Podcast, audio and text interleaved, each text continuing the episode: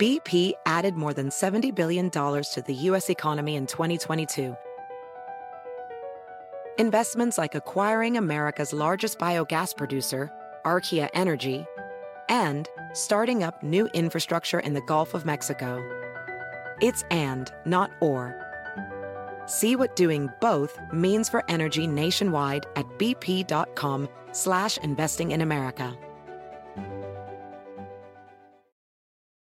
Can you remember a time when you thought someone you disagreed with might actually be right? In the new podcast, You Might Be Right, former Tennessee governors Bill Haslam and Phil Bredesen pose that question to guests like Paul Ryan, Al Gore, and Judy Woodruff. Come for the stories, stay for the substance and expert insights into some of the most challenging issues facing the country, including affordable housing, crime, and education. Listen to You Might Be Right, a new podcast from the Baker School at the University of Tennessee, available wherever you get your podcasts.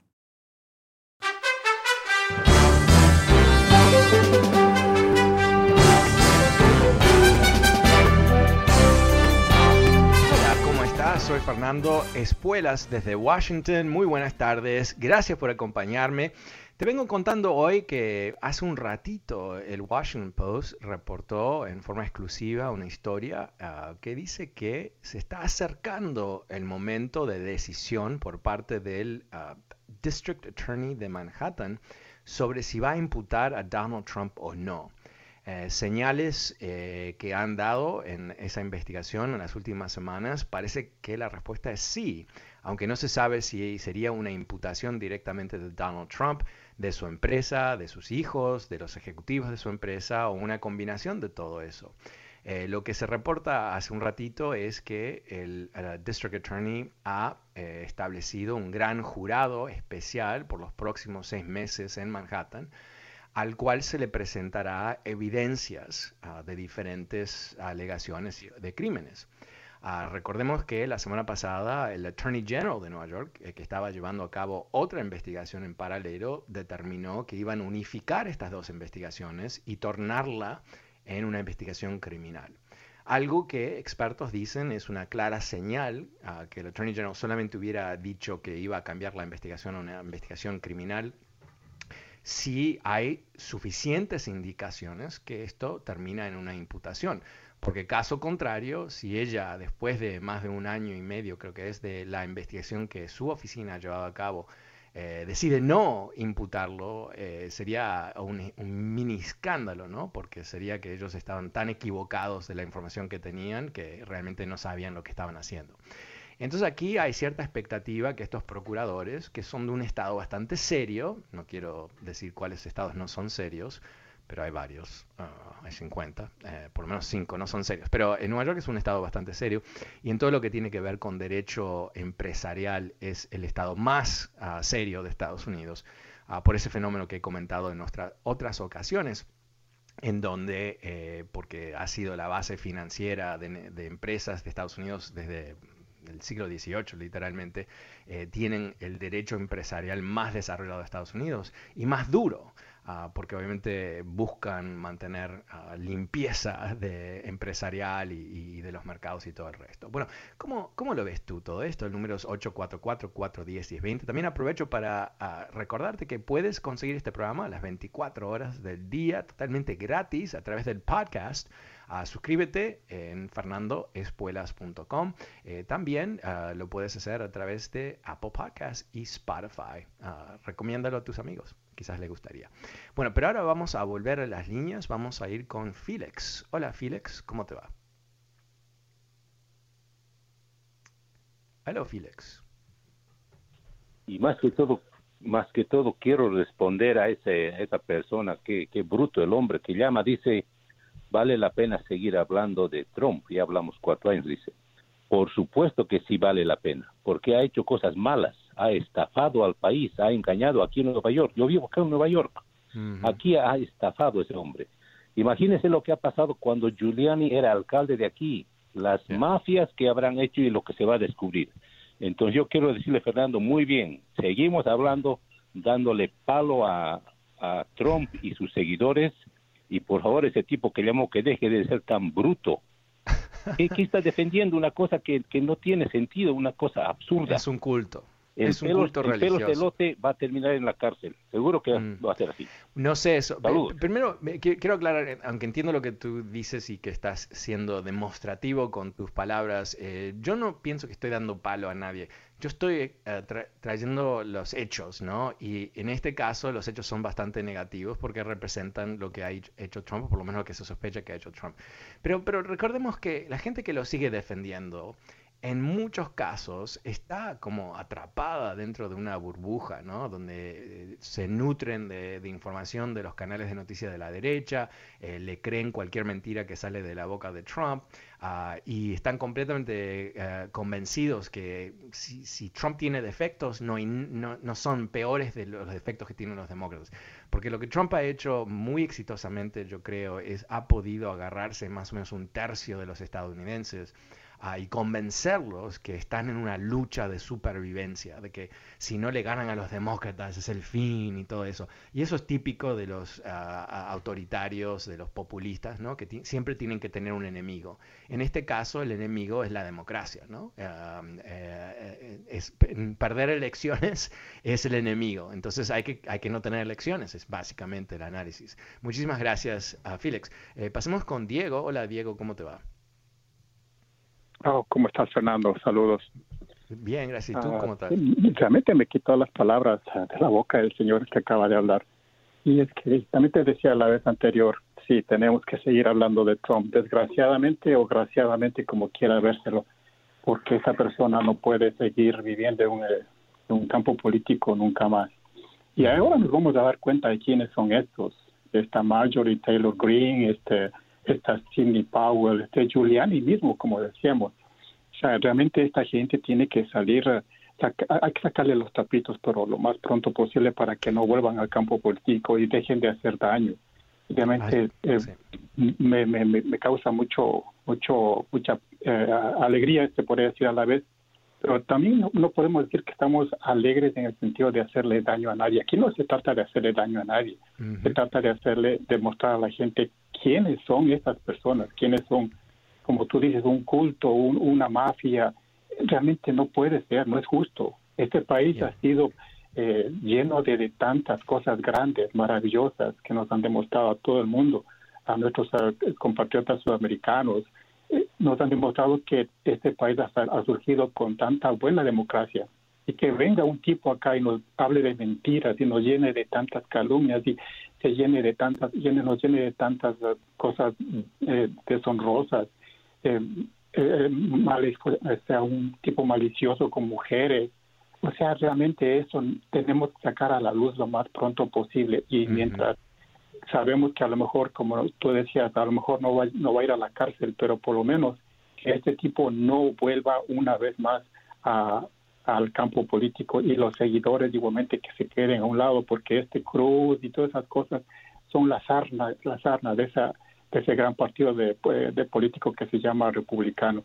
Fernando, igualmente te, te felicito por el programa y seguimos apoyándote a ti y síguenos por favor instruyéndonos con, con lo que tú nos estás dando. Gracias, muy amable, muchas gracias. Sí, sí, yo creo, yo creo que, eh, hay que entender que aquí no hay una cacería de brujas, como sin duda va a decir Trump. Ah, no hay una jugada política, ah, sino al revés, ¿no? Eh, Hay una cuestión muy básica. En un país basado en leyes, eh, no en personas, sino en instituciones y leyes que perduran a través del tiempo y van más allá de un- cualquier administración y cualquier presidente. ¿Qué pasa si hay un- una especie de ataque al sistema democrático? Algo que nunca ocurrió en este país, eh, ocurrió bajo Nixon, pero de una forma mucho más modesta, eh, limitada que todo esto, y bueno, y sufrió sus consecuencias, ¿no? Hasta Trump, eh, Nixon era escoria, era lo peor de lo peor. Eh, de alguna manera su reputación se ha recuperado un poco porque Nixon tenía muchos defectos, ser un criminal siendo el defecto más importante, ¿no? Eh, pero más allá de eso también tuvo algunas buenas ideas, Ah, no era un, un- idiota, entendía cómo usar el gobierno. Pero en fin, el- el- yo creo que es fundamental para un sistema democrático que todos estemos sometidos a la misma justicia, que todos tengamos exposición legal ah, en las mismas condiciones. Y no puede haber, o sea, pen- pensemos estas cosas, ¿no? Eh, eh, las cosas que hace Marjorie Taylor Greene, esta congresista media loca que em, em, comenté ayer, ¿no? Mandó tweets diciendo que usar mascarillas, como dice Nancy Pelosi en el Capitolio, es igual que cómo trataron a los judíos, eh, cómo los nazis trataron a los judíos. O sea, un disparate, una, pero una, algo tan loco y tan absurdo, ¿no? Eh, pero eh, eh, ella, esa, esa, esa, persona es demostrativa de, la decadencia en la cual hemos caído en este país ah, por razón de, no por razón de Donald Trump. Aquí hay una cosa que yo a veces tengo que pelear, tengo que luchar la tentación de ponerle nombre y apellido a la decadencia de los republicanos y decir, se llama Donald Trump. Donald Trump yo creo que es, de alguna manera, explotó, desarrolló las decadencias del Partido Republicano, las explotó para su propio beneficio. ¿Por qué? Porque había una incoherencia total, ¿no? O sea, estaban los republicanos constantemente mintiendo sobre bajar impuestos, va a generar crecimiento económico. Y eso no, convence a mucha gente cuando lo hemos visto a través de décadas. Pero ¿qué es lo que vio Trump que los republicanos no vieron? Que había millones y millones y millones y millones y millones de personas en una clase media bastante precaria, personas blancas que quizás habían perdido prestigio, habían perdido estatus, eh, que sus eh, ingresos no habían subido dramáticamente a través de muchos años. Esas muy desconformes, completamente no entendiendo qué ha pasado en el mundo, son personas que, están buscando una respuesta. ¿Qué es lo que le dijo Trump? La respuesta son los inmigrantes, ¿no? La respuesta son, eh, es el caos de, los negros en las ciudades y de los latinos en las ciudades y de los asiáticos en las ciudades y de los gays y de los trans y, cualquier otra, y los demócratas y todo eso, ¿no? Él les dio el enemigo uh, que explicara, que, explica, que explica eh, su estatus. Y encima, eh, básicamente, le enseñó a esa gente, no estoy hablando de todos, ¿no? Pero la gente que lo sigue cree que qué? Que hay un grupo en este país que son los gringos reales, que son los estadounidenses reales, y que el resto de nosotros, tú que me llamas cada tanto para decirme que soy un mentiroso, que eh, Trump es el mejor presidente y todo eso, sabes que tú también no eres estadounidense basado en ese concepto. Y no importa cuántos años, años has estado aquí, no importa si naciste aquí, no importa cuántos hijos tienes, ¿no? Eh, tú y yo no calificamos. Bueno, eso es lo que, lo que él ah, regaló al Partido Republicano. Un racismo abierto, pujante, con mucha energía, con mucha confianza, ¿no? Un racismo que inclusive les permitió justificar quitarle los bebés de los brazos de las madres en la frontera. O sea, estamos hablando de un racismo que, eh, volviendo a, Marjorie Taylor Greene y su estupidez, ¿no? Eh, ¿Sabes qué? Lo que es muy parecido a los nazis cómo trataron a los judíos, es quitarle los niños a sus madres. Eso es exactamente lo que hacían los nazis. ¿No? Pero obviamente eh, esperar que esta gente tenga algún tipo de concepto histórico, un concepto de realidad, o que hayan honestamente leído un libro ah, escrito por un historiador es demasiado. Porque están en el negocio de crear odio. Eso es lo que hacen. Cuando tú, cuando tú eres un político y no tienes nada positivo, no, no, no piensas que mañana puede ser mejor, no piensas que tus ideas pueden generar un Estados Unidos más próspero, más ah, de crecimiento más rápido, lo que sea. Ah, no piensas que vas a resolver estos tres problemas. Lo único que tú estás haciendo es asegurarte que vas a ganar las próximas elecciones. Y la manera que lo vas a hacer, porque no tienes ideas, es básicamente dinamitando el otro partido, dinamitando el concepto cívico de Estados Unidos, en donde, ¿sabes qué? Tú piensas de una cierta manera, yo pienso directamente opuesto, vamos a tener elecciones, el resto de los votantes van a decidir cuál visión va a ganar, y una vez que terminan las elecciones y hemos contado los votos, alguien gobierna, y así lo hacemos hasta el próximo ciclo. O sea, es lo más normal del mundo, algo que ha ocurrido aquí por 200, más de 200 años. Eso es lo que ellos quieren destruir. Y por eso tenemos que seguir hablando de esto, porque no es un, peligro y una amenaza puntual, no es simplemente Donald Trump, no, es, es eh, yo lo he dicho más de una vez, ¿no? Yo pienso que, tenemos dos pandemias en este país. Tenemos la pandemia de COVID, ah, que menos mal tenemos vacunas que funcionan y son fabulosas, y después tenemos la pandemia de Donald Trump, sobre la cual no tenemos una vacuna. Y, está infectando más y más gente. Y esa infección, como el COVID, mata. No mata a las personas necesariamente, aunque sí crea violencia, lo vimos el 6 de enero, mata a la democracia. Y eso va a generar violencia. Ok, muchas gracias. Números 844 10 y 20, si quieres participar de esta conversación. Eh, pasemos con José. Hola, José, buenas tardes, ¿cómo te va? José, sí, soy José, Fernando. ¿Cómo estás? Eh, yo lo que eh, te he hablado esta, esta tarde para preguntarte si tú tienes alguna opinión referente a la situación de Estados Unidos y El Salvador. Y me gustaría Em. escuchar tu opinión, ¿verdad? No sé si sabes algo. Ah, bueno, pero eh, tú- tú- una- eh, me haces una pregunta tan general, tengo muchas opiniones. Eh, ¿A Sí, qué te en refieres en general, yo, particular? yo entiendo y discúlpame, No, pero mira, no, yo te voy a sí hablar de Trump. yo sí quiero hablar de Trump. Ok.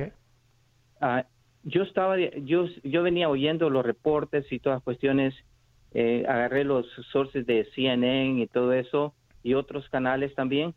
Cuando estaba Trump eh, en el primer impeachment, y el primer impeachment eh, él debió haber sido quitado, pero no fue quitado por la- los corruptos de los republicanos, porque hay, se hizo una sala corrupta de parte de los, de los republicanos y ellos hubieran, si ellos hubieran votado correctamente, Trump hubiera sido impeached, Ya.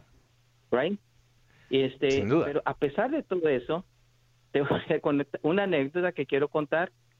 Eh, nosotros, eh, en la cuestión de la enfermedad del COVID, ¿no? Peleando la, la, la cuestión del COVID, El Salvador necesitaba inhaladores Ujú.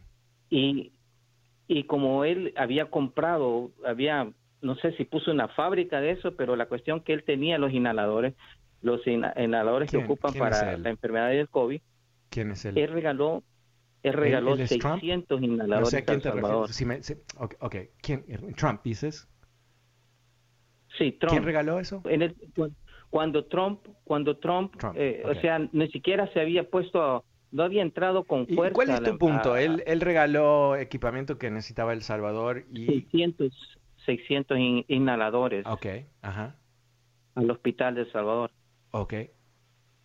Ah, Aterriza sí, tu punto, no sé qué me estás diciendo. eh, y, y eso eh, nos dice qué.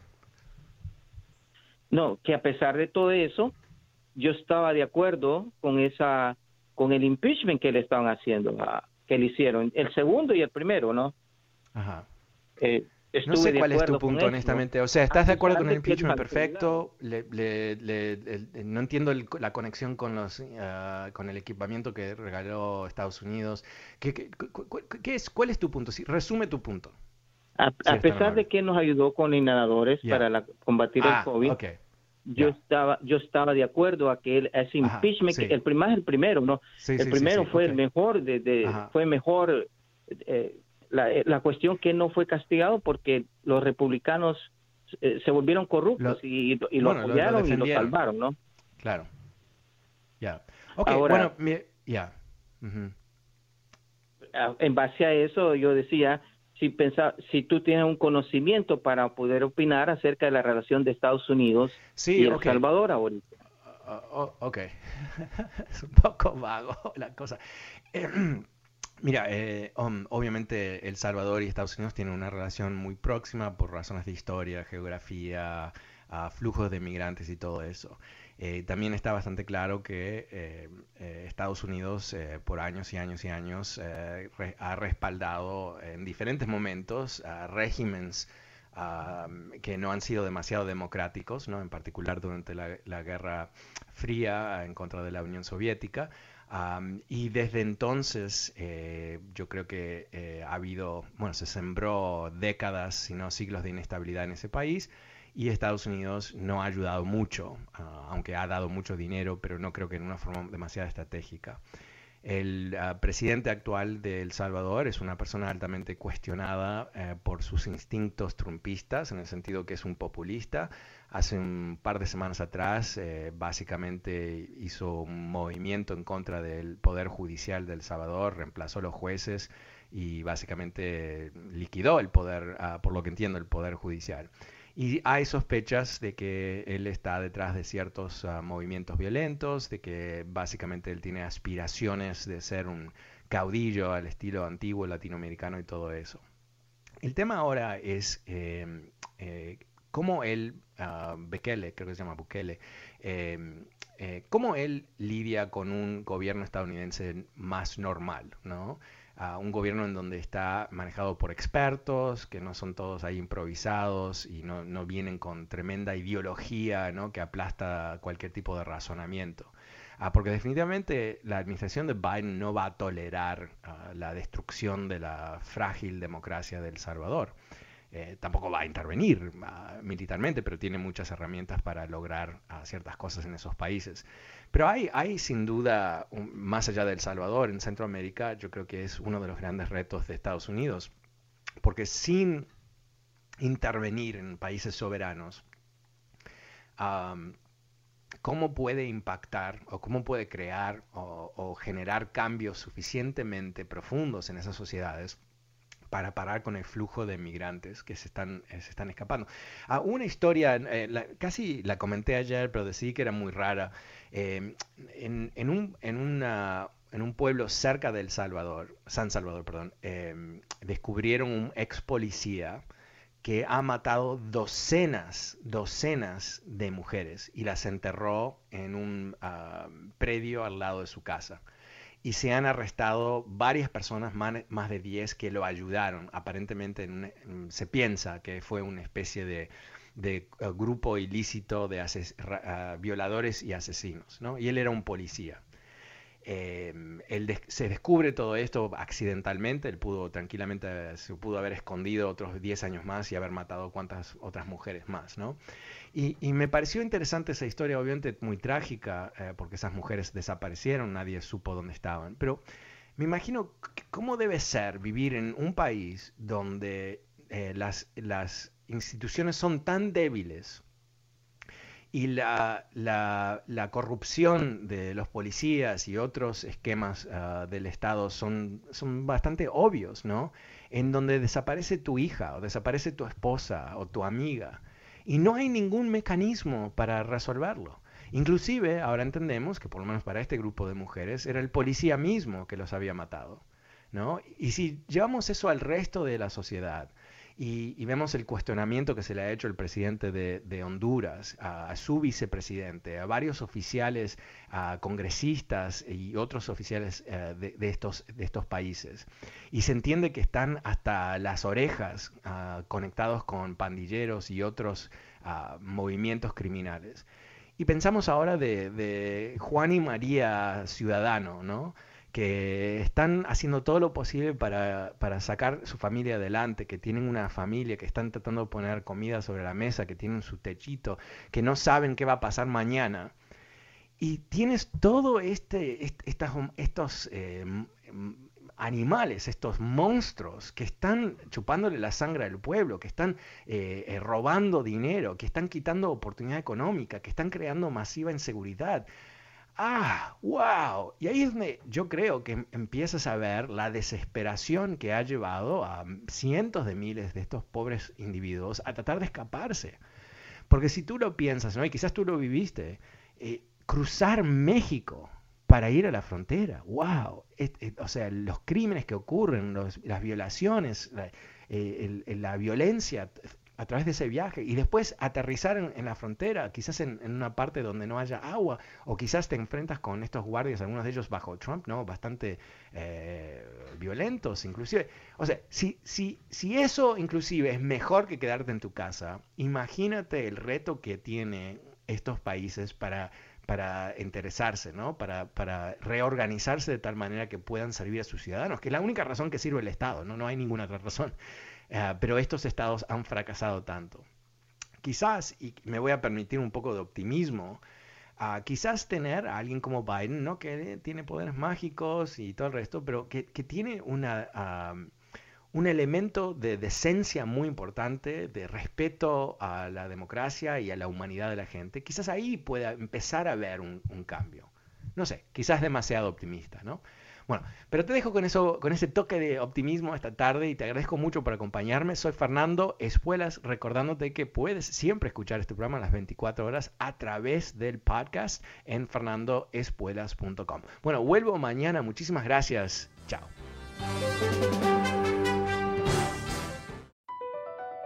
Across America, BP supports more than 275,000 jobs to keep energy flowing.